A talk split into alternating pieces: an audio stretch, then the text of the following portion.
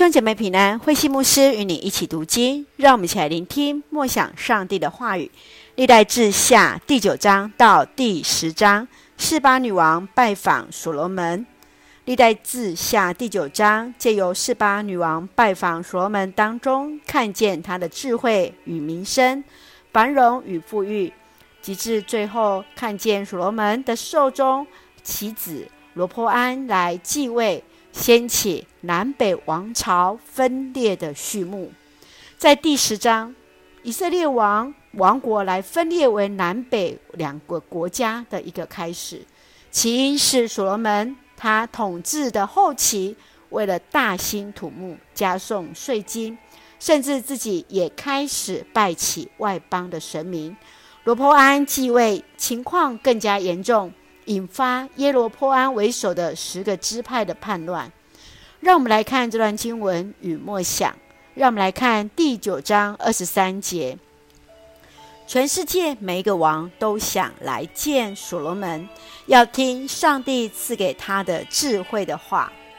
所罗门得着上帝所赐的智慧，治理国家，功绩卓越，无论是在政治经济都很有成就。累积了巨额的财富，使得众王都想要来学习。你认为什么是人生最大的成就？要如何活出基督的样式，让自己来成为上帝恩典的出口呢？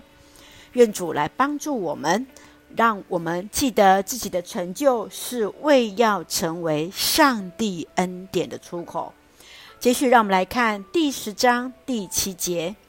你要善待这些人，使他们高兴；答复他们时，说些好话，他们就会永远服侍你。所罗门王驾崩之后，以色列没多久就分裂为南北两国。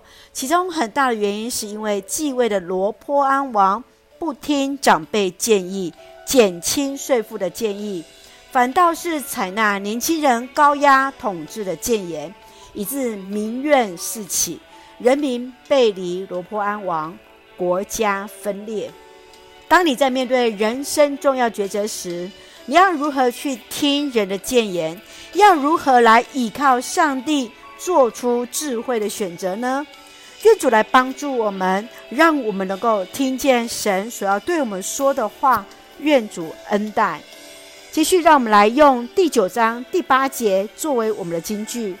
愿上主你的上帝得到赞美，他立你为王，使你奉他的名统治，表示他多么喜欢你，因为他爱他的子民以色列，要永远保护他们，所以立你做他们的王，使你能秉公行义。